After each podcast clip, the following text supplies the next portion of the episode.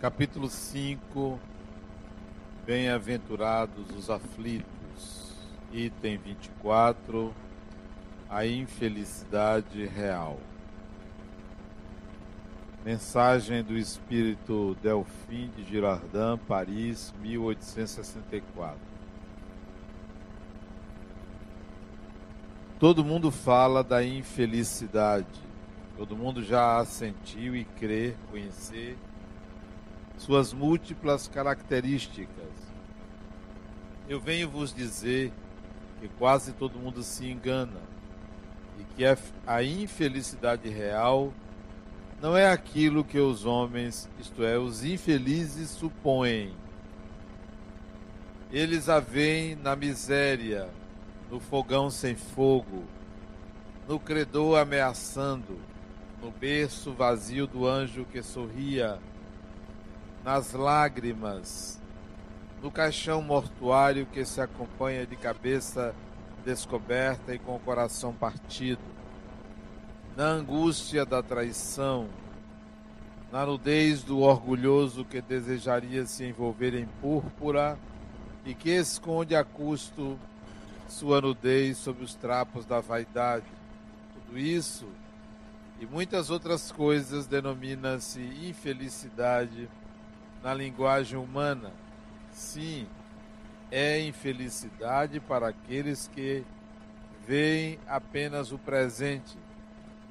Mas a verdadeira infelicidade está nas consequências de uma coisa maior do que a própria coisa. Dizei-me seu acontecimento momentaneamente feliz, mas que logo em seguida tem consequências funestas não causa mais infelicidade do que aquele que momentaneamente causa forte contrariedade, mas que em seguida se mostra benéfico.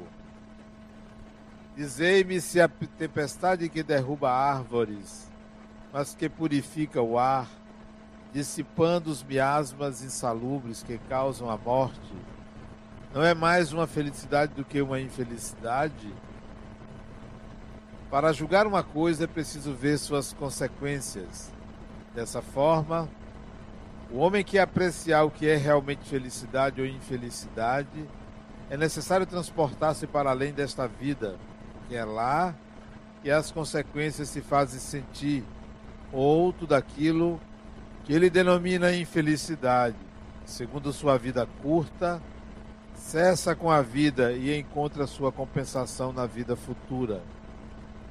Vou revelar-vos a infelicidade sob uma nova forma, sob a forma bela e florida que vós acolheis e desejais com todas as forças de vossas almas iludidas.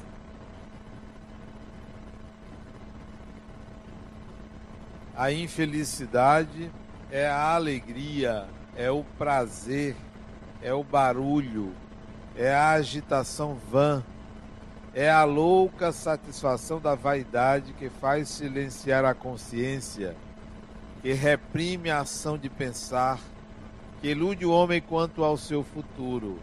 A infelicidade é o ópio do esquecimento que evocais com todas as vossas forças. Esperai vós que chorais.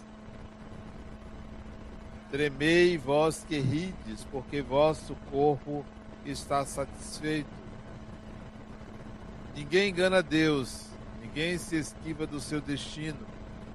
E as provas criadoras mais impiedosas que a matilha excitada, desencadeadas pela miséria, vigiam vosso repouso enganador para vos mergulhar de um golpe na agonia da verdadeira infelicidade, daquela que surpreende a alma enfraquecida pela indiferença pelo egoísmo. Que o Espiritismo vos esclareça e reponha em seu verdadeiro sentido a verdade e o erro, tão estranhamente desfigurados pela vossa cegueira. Então, agireis como bravos soldados que, longe de fugir do perigo, preferem os combates arriscados à paz que não lhes pode dar glória nem promoção Que importa ao soldado perder durante a luta suas armas, suas bagagens e sua vestimenta, desde que dela saia vencedor e coberto de glória? Que importa aquele que confia no futuro, deixar sobre o campo de batalha da vida sua fortuna e seu manto de carne, desde que sua alma entre radiosa no reino celestial. Eis a mensagem sobre a infelicidade real. Quero compartilhar com vocês um momento que tive ontem à tarde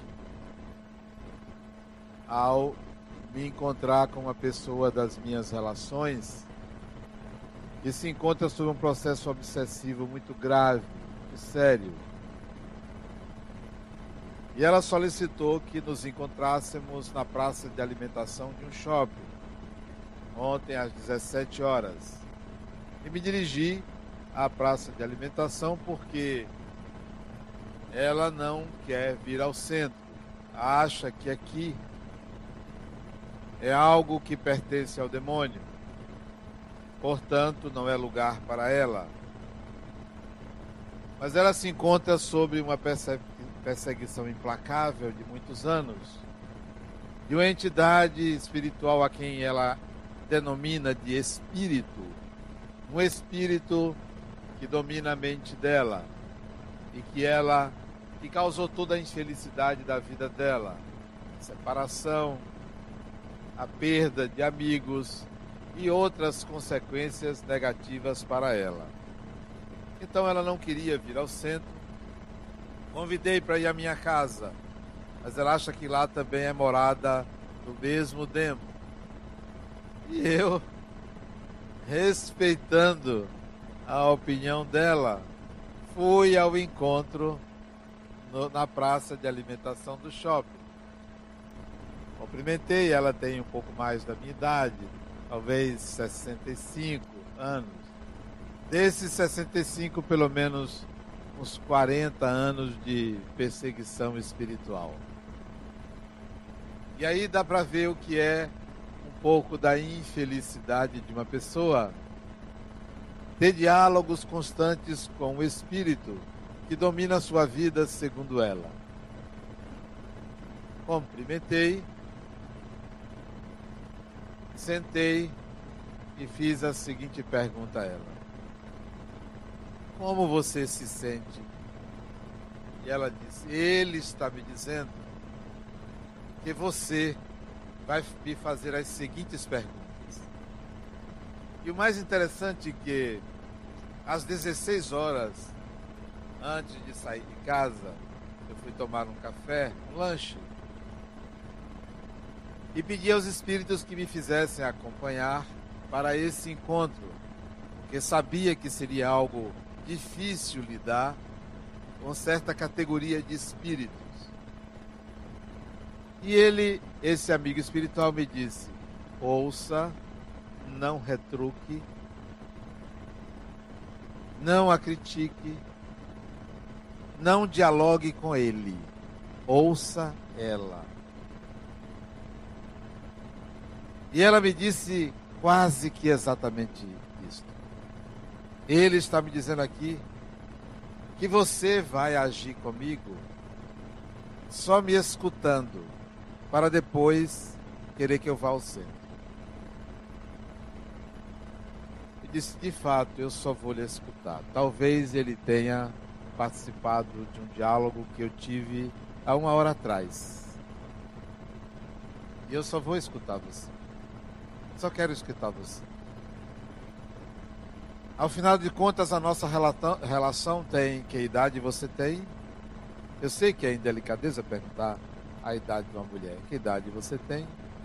65 anos. Pois é, eu, a nossa relação tem 65 anos. E, portanto, eu apenas quero escutá-la. Só escutar. Não participei da sua vida. Vivemos mundos diferentes desde que nascemos. E é importante que eu queira conhecer você. E ela começou a contar como é que ela se sentia. E eu perguntei. Aí ela disse assim: Você vai me perguntar quando isso começou? Eu disse, de fato. Quando isso começou? Parecia que eu estava conversando com ele, porque ele antecipava parte das minhas perguntas.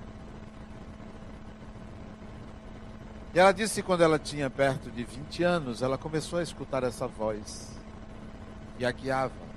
No princípio, oferecendo-lhe muitas vantagens, e ela cedeu. Ele acertava, ele facilitava as coisas para ela, e depois ele se tornou seu dono segundo ela, manipulando a vida dela. E à medida que a nossa conversa, que durou cerca de uma hora e meia, shopping, à medida que a nossa conversa avançava, eu comecei a sentir um incômodo muito grande, muito grande. Um incômodo físico e psíquico. Como se tivesse envolvido por uma nuvem densa de fluidos dificultava até meu raciocínio. Mas eu disse para mim mesmo: eu vim aqui para escutá-la e vou até o fim. Não vou ter pressa, vou no tempo dela. E fomos até uma hora e meia quando ela pediu para parar porque ela queria ir para casa. Eu perguntei a certa altura que medicação ela tomava. Ela tomou a medicação totalmente inócua para o problema dela. Um anticonvulsivante para reduzir a ansiedade dela, mas não contribui de forma alguma para a obsessão. Nenhuma medicação resolve um problema de obsessão, somente uma obsessão de longo curso. Ela muito envelhecida fisicamente por conta dessa proximidade, desse dono, desse sofrimento. Ela disse: O que mais me impressiona, ela falou, é que eu não consigo chorar. Ela. E nesse momento, me deu vontade de chorar. Como uma pessoa não consegue chorar? Chorar é algo muito importante para aliviar dores, sofrimentos, angústias, faltas. E uma pessoa não consegue chorar? Eu não consigo chorar há muitos anos. Há muitos anos. Eu não sei o que é chorar. Ele não me deixa chorar. Eu sofro sem poder me aliviar. Se, ela dizendo: se você pensa que o Espiritismo vai resolver o meu problema, não resolve. Meu problema é mental. Meu problema é mental. Não, não é o espírito, disse eu a ela, não é o espiritismo que vai resolver. Quem vai resolver é você. É você que vai resolver. Você vai conseguir resolver. Você e Deus. Ela disse: Deus não existe. Deus não existe. Porque se Deus existisse, não me deixaria sofrer tantos anos. E eu não a retruquei não ousava retrucá-la. Era um diálogo que eu sabia que era uma conversa com uma assembleia. Não era só um. E ela mantinha toda a tranquilidade. Como se fosse um títere, obedecendo ao comando de mentes sórdidas, vingativas, desejosas de manter o seu poder sobre a vida de alguém. Que, claro, tem a sua responsabilidade no processo. Ali eu via o que é infelicidade. A tal ponto ela acreditava que se tratava de um espírito, mas ao mesmo tempo algo que era do demônio, que ela dizia: Ele me aposentou. Eu não pedi, ele me aposentou. Porque, é claro, ela teve um surto psicótico no trabalho dela. E ela foi aposentada sumariamente por uma junta médica. Ele me aposentou, eu não pedi. Dois anos depois de me aposentar, eu entrei com um processo para voltar a trabalhar, porque aquela aposentadoria era falsa. Foi ele que me aposentou. Eu não queria me aposentar, eu não sou louca. E ela tentou reverter a aposentadoria, mas não conseguiu, porque, claro, os mesmos médicos disseram: não, você tem que se aposentar, você não tem o menor equilíbrio para trabalhar, principalmente na atividade que você exerce, uma atividade altamente complexa, você não vai poder trabalhar. E ficamos essa hora e meia. E eu pedi a ela para conversar com o psiquiatra dela. Ela disse: Não, você não vai conversar com ninguém. Você está aqui e você vai manter o sigilo ético. Você não vai conversar com ninguém. É só eu e você. Tudo bem. Saí dali com o compromisso de nos encontrarmos na próxima semana de novo, a outra praça de alimentação, para continuar o processo de desobsessão. Desobsessão pública, fora do centro espírita, onde vou me encontrar totalmente desambientado. Desambientado não é um ambiente que eu tenho hábito de frequentar, totalmente desarmado, sem instrumentos, mas eu confio que os espíritos que desejam ajudá-la estão com um projeto, um plano, e vamos ser bem-sucedidos em ajudá-la. A certa altura, eu disse a ela que ela se queixou porque eu não a ajudei que ela me procurou quando ela tinha 32 anos, ela me procurou e eu não a ajudei. E eu não me lembrava que ela tinha me procurado. De fato, ela me procurou. Isso tem 30 anos atrás, 30 e poucos anos atrás. Ela me procurou. Você se lembra o que você disse para mim? Eu disse: Não me lembro. Não me lembro nem que você me procurou. Você chegou para mim e disse: Fulana, eu lhe procurei para pedir ajuda. Pedi ajuda porque ele já me usava. E você simplesmente disse, Fulana, vamos ao centro espírita. Como você fez isso comigo? Ir para o reduto dele? Eu não vou para o reduto dele. E você me chamou para ir lá, no reduto dele. Naquele seu centro. Não era aqui, não, era outro. Eu pensei que eu estaria lhe ajudando. Você me abandonou. Você só fez isso. Depois agora eu não vou lhe abandonar. Você vai me levar para o seu centro, você não vai conseguir. Disse, eu não quero. Eu não quero que você vá onde você não queira, porque se você for lá, vai ser por livre e espontânea vontade sua. fui aos poucos ouvindo. E por último, já no carro dela, no estacionamento do shopping, ela chega. Tem outra coisa. Eu tenho algumas propriedades, apartamentos, terreno.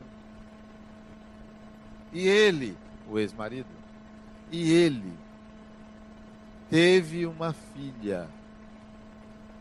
E eu não quero que nada do que nós temos, que for, foram bens comprados com meu dinheiro e não dele, passe para essa filha. E eu quero sua ajuda. Se eu vou lhe ajudar, você quer isso? Quero. Mas e o direito da garota? Ela tem direito? Direito, é filha. Ele poderia indenizá-la. Mas como é que faz isso? Um advogado faz isso. Tem que procurar um advogado para fazer isso, para indenizar o direito dos herdeiros. Você conhece algum advogado disse, lá no centro? Tem advocacia dativa, gratuita arranje um. Disse, você vai ter que ir lá conversar. Só se for com advogado. Não vou assistir palestra. Não tem problema.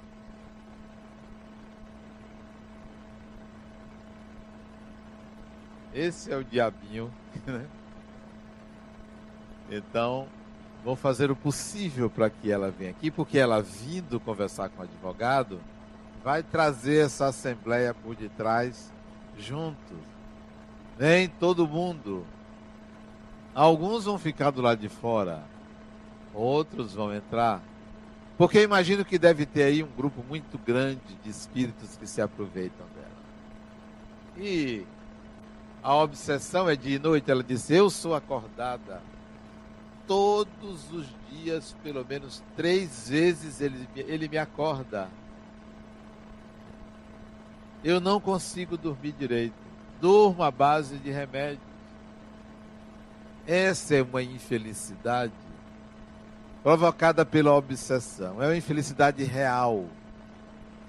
Casou, teve filhos, tem um filho especial e que ela acredita o fato do filho ser especial a ele, a esse espírito desencarnado. Tudo ela acredita a ele, de bom e de ruim. Essa é uma infelicidade. E essa infelicidade vem, caso dela,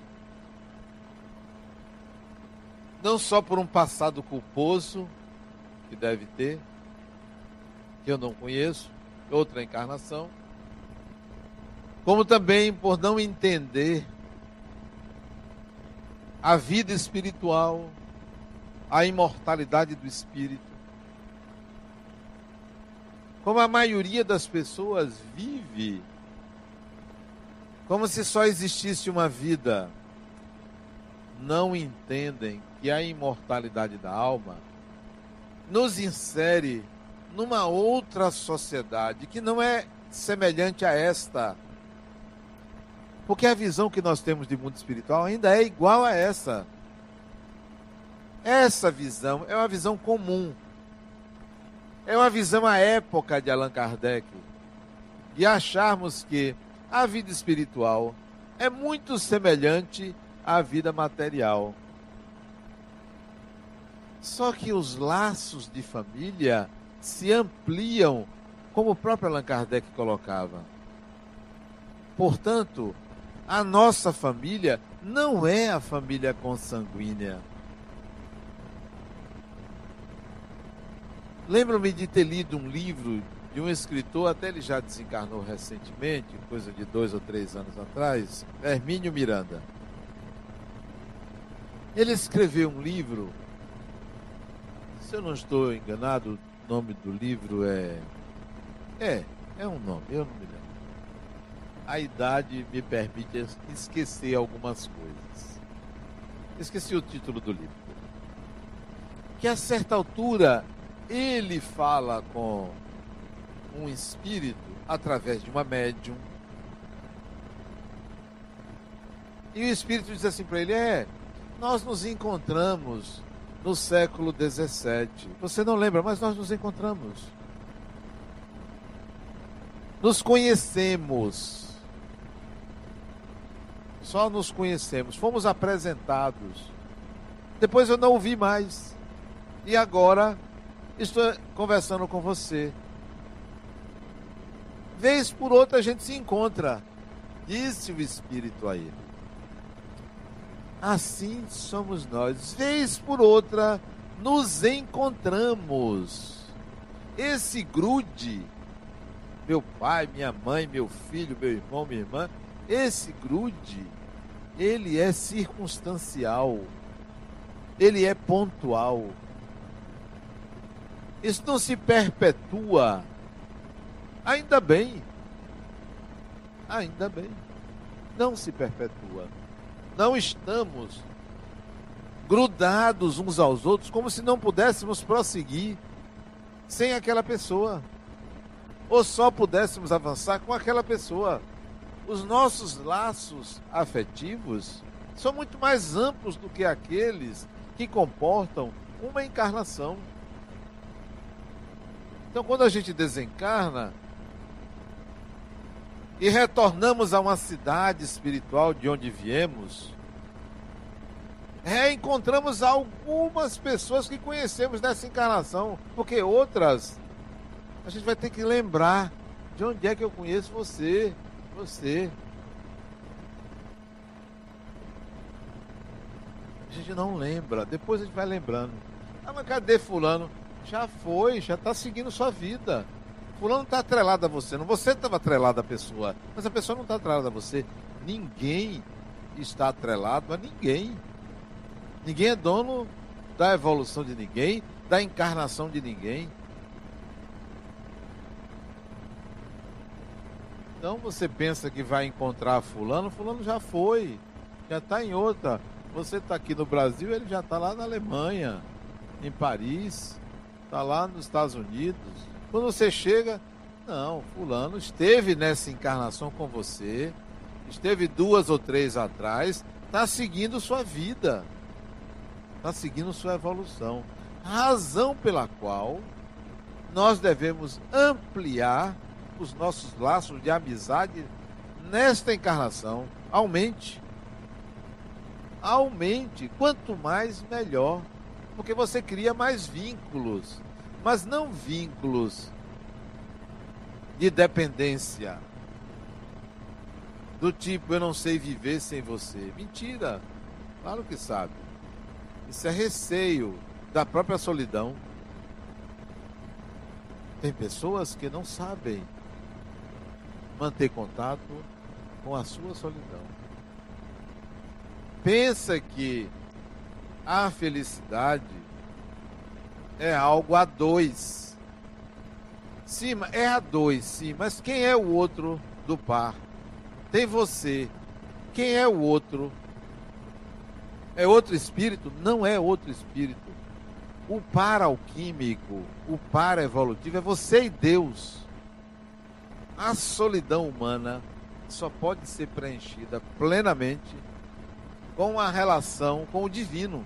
Só o outro, o homem ou a mulher na sua vida, ou o que quer que seja, o trans, o que quer que seja, são companheiros para a aquisição de habilidades nas experiências das vidas, vida material, vida espiritual, reencarnações são pessoas, são espíritos que se associam a nós para compartilhar experiências comuns. O par é você e Deus, sou eu e Deus, é Fulano e Deus. Esse é o par evolutivo. A infelicidade não é uma doença, não é a perda de um emprego. Não é um câncer, não é a morte de um ente querido, não é a agonia por ver um filho mergulhado nas drogas, não é a batida de um carro, essa não é a infelicidade real. A infelicidade real é a ignorância do espírito, porque é a ignorância que leva há uma defecção na percepção da realidade de si mesmo. É ignorância. O espírito aqui, o Dolfim de Girardin,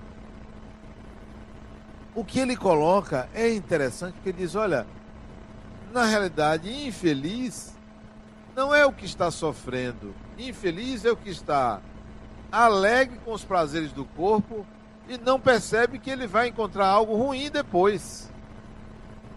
Esse é o, o raciocínio dele. De fato, ele tem razão.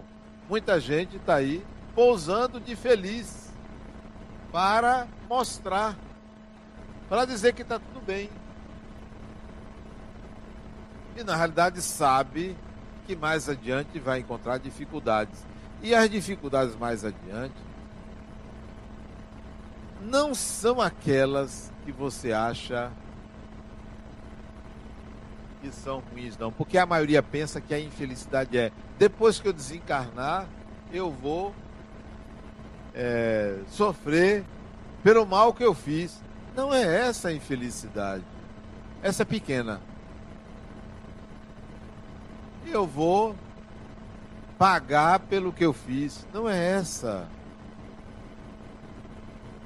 A minha infelicidade é porque eu não fiz o bem. Não é esta.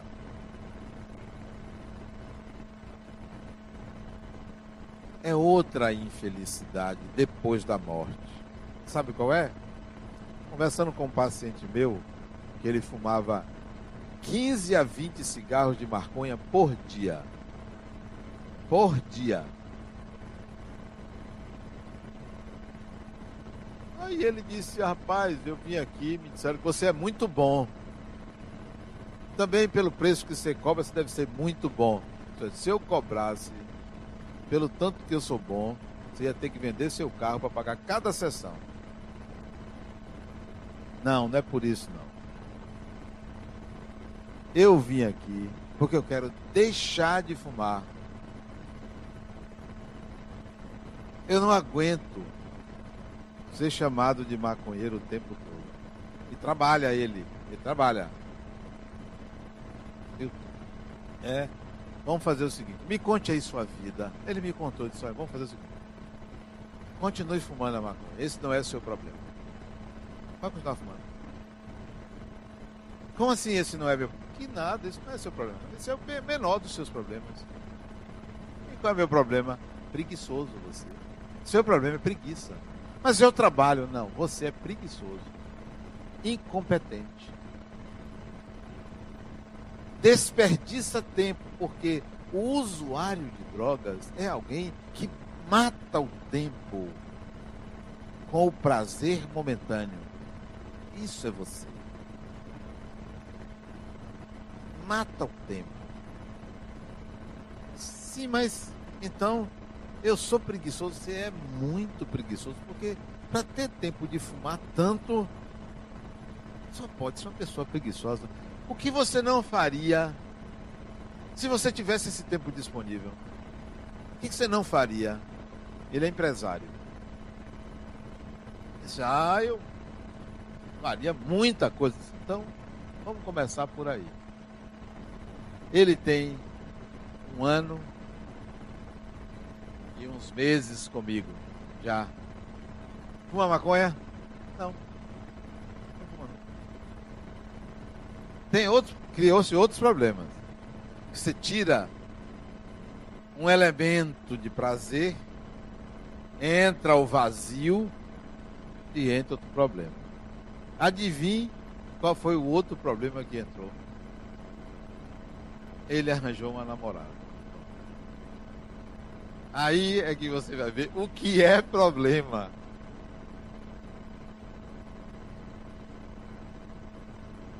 Ele era solteiro. Tinha um aqui, outro ali, tinha aqui. Ele resolveu namorar firme com a mulher. Ave Maria, acabou a vida do. Então nós estamos trabalhando isso. Infelicidade real é a ignorância do espírito que não aproveita o tempo que é seu, porque o espírito é senhor do tempo. Eu não estou dentro do tempo, o tempo é meu. É tão meu que em 24 horas eu posso fazer muita coisa, como posso fazer pouquíssima coisa, porque o tempo é meu. Tempo é seu. Você não está sujeito ao tempo. O seu corpo está submetido ao tempo, mas você, espírito, não está submetido ao tempo. Aproveite o seu tempo, porque a infelicidade real é você não aproveitar a vida, a encarnação, o momento presente para adquirir experiências, habilidades para se desenvolver. Para sair dessa muvuca, dessa perda de tempo, da mediocridade de muita gente que fica discutindo abobrinhas quando tem muita coisa para fazer consigo mesmo.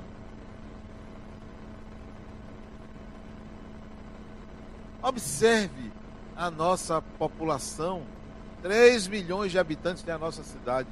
Quanta gente perdendo tempo e os problemas se acumulando e caímos na armadilha de dizer que são os outros que têm que resolver os problemas que são da população, são os outros. É o governo, é não sei quem, é não sei quem. Tá, mas tem muita corrupção. A minha pequenininha, essa é a mentalidade. É a mentalidade. Quando a justificativa que você adota, ou essa pessoa adota, é que o mal maior se sobrepõe ao mal menor. Ambos são males. Ambos são males. Não é chegar no mundo espiritual e pensar assim, poxa, eu deixei de fazer caridade, eu fiz o mal.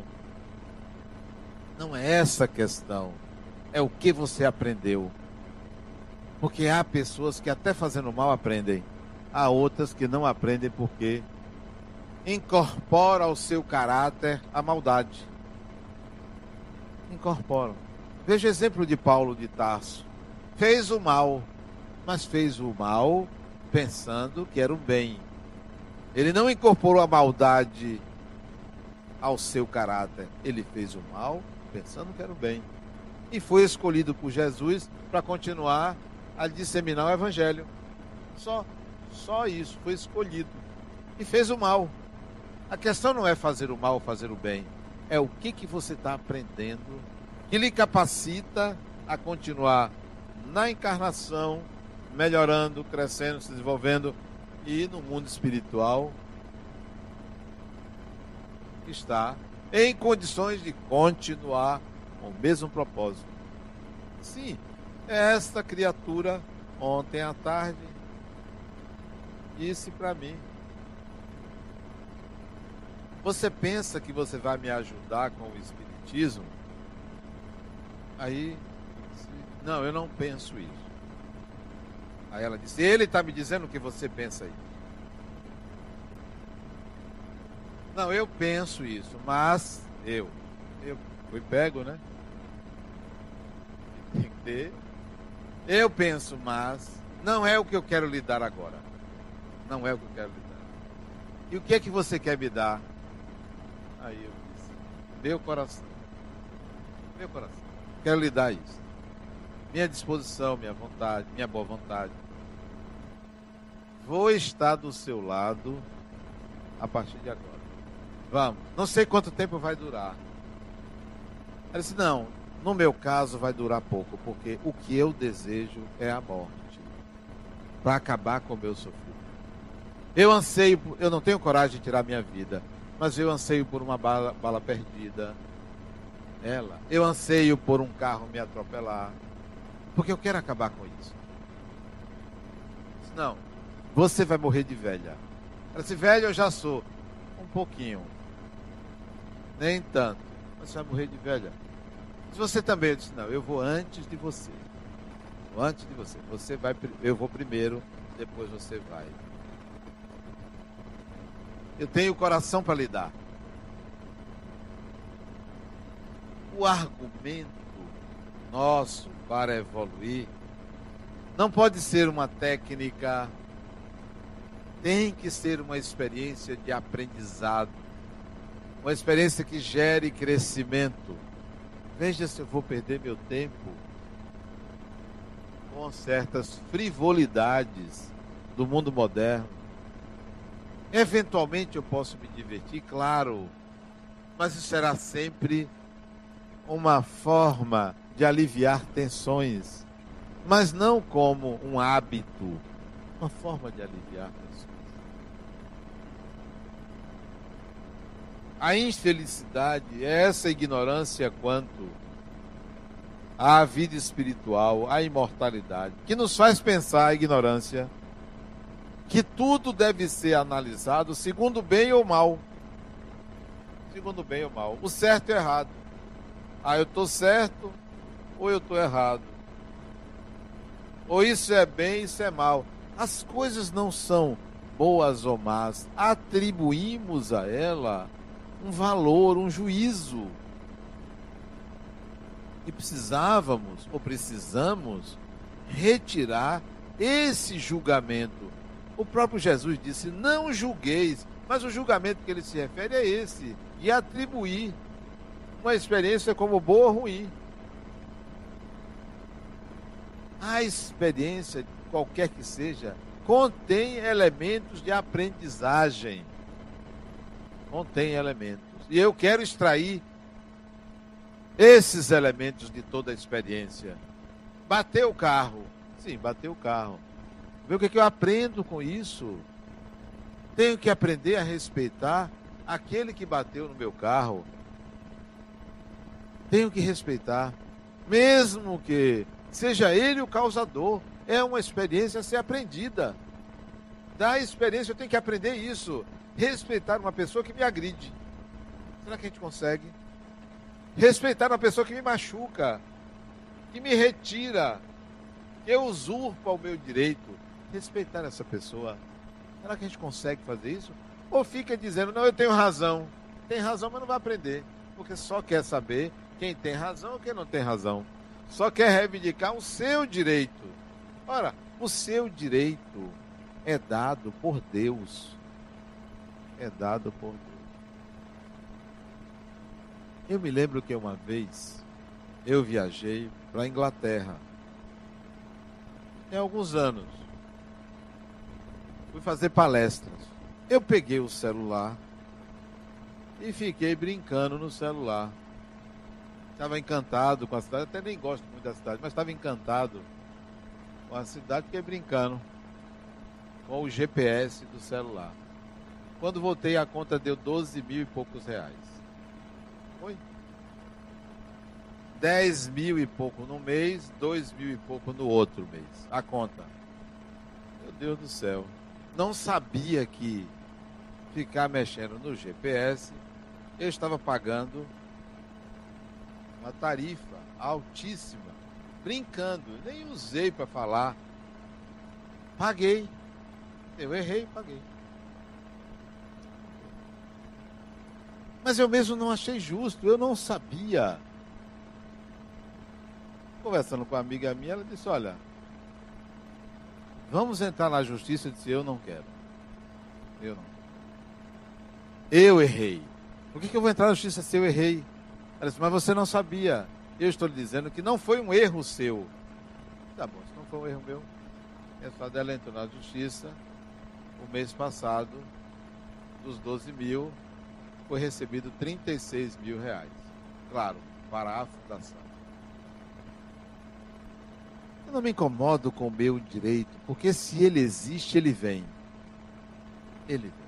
Hoje, amanhã, nessa vida e outra vida, os 12 virou 36.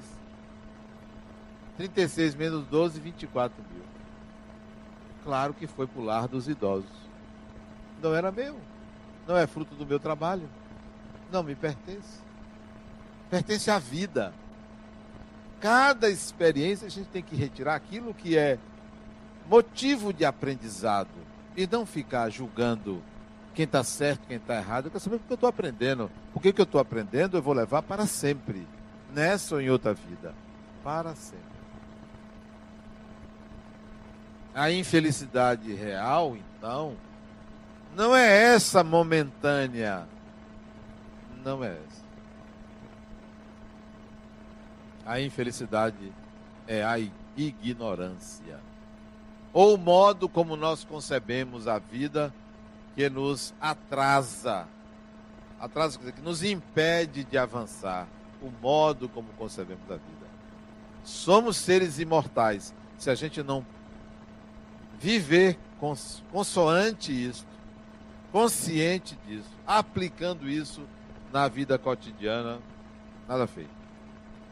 Nada feito. Estaremos na matriz cá embaixo, pensando que estamos fazendo muito, mas delegados por uma doutrina, ou por uma ideologia, ou por um pensamento, ou um conjunto de pensamentos, que nos mantém ali acomodados.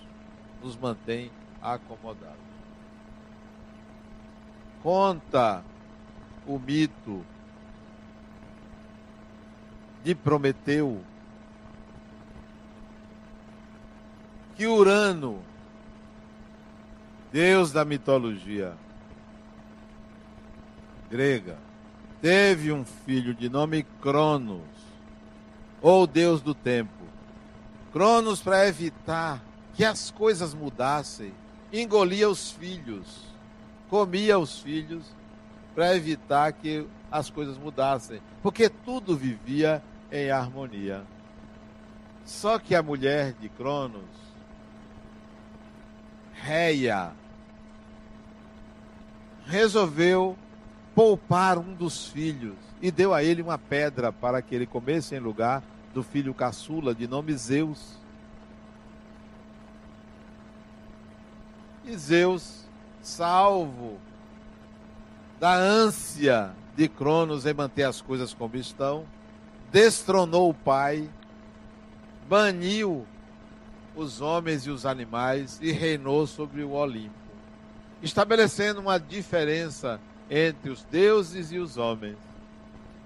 São essas diferenças que fazem a vida acontecer. Não é a igualdade que move a vida, são as diferenças. Nós somos iguais porque somos diferentes. Porque todos somos diferentes. A igualdade que existe é todo mundo é diferente. Essa é a igualdade. A igualdade não é que todo ser humano é igual. A gente luta para ser igual, quer ser igual. Nós temos que valorizar as nossas diferenças e respeitar as nossas diferenças e aprender com as diferenças do outro. Exatamente porque o outro é diferente que eu posso aprender com o outro. Se eu me afastar de uma pessoa, eu deixo de aprender o que só ela sabe, o que só ela é, a condição individual dessa pessoa. Diferentemente do que pensa esta pessoa que ontem eu fui conversar, o Espiritismo é que de fato nos oferece essa visão. Não a visão piegas de vida após a morte, calcada em cima da dialética maniqueísta do bem e do mal. Não. O Espiritismo não oferece isso. O Espiritismo diz: você é espírito. O seu destino lhe pertence. Faça o seu destino. Realize, trabalhe. Não perca tempo com bobagens. Olha que bobagem. Você perder tempo ficando magoado com uma pessoa. Olha, que perda de tempo. Alugar seu coração. Alienar seu coração. Oferecendo lugar para uma pessoa que você não gosta. Olha que bobagem. Está ali seu coração maravilhoso, lindo, cheio de amor. Aí você resolve alugar um pedaço. Eu vou entregar essa pessoa. Ela mora com você. Mora com você. Vive com você. Caminha com você. Perda de tempo. Eu tenho um amigo. Não sei se ele é meu amigo. Eu não o vejo. Acho que há uns 12 anos, 13 anos ele me devia um dinheiro. No começo eu não gostava, porque era uma quantia alta, me devia. Depois eu digo uma coisa, vou liber, libertar ele, porque se eu libertar ele, eu me liberto. Aí eu encontrei com ele, fulano, e ele se escondia de mim. Sabe como é que devedor se esconde, né? A gente eventualmente se encontrava em congressos espíritas, ele fazia o possível para a gente se encontrar. E eu procurava ele, mas quase nunca achava. Teve um dia que eu insisti para libertar ele. Consegui encontrar ele numa sala de um congresso. Fulano, quero dizer, que aquela dívida, lembra daquela dívida? Disse, o Adenal, eu vou lhe pagar. Eu disse, não, você não me deve mais nada. Sabe por quê? Porque eu descobri que não me fez falta. Tem certeza que eu não lhe devo nada, zero. Só não disse a ele, não empresto mais. Você não me deve nada, fulano. Fique tranquilo. Não me deve nada. Liberte as pessoas de você. Infelicidade real é a ignorância, é a falta de consciência de que somos espíritos imortais e devemos viver conscientes e consoante essa realidade. Muita paz.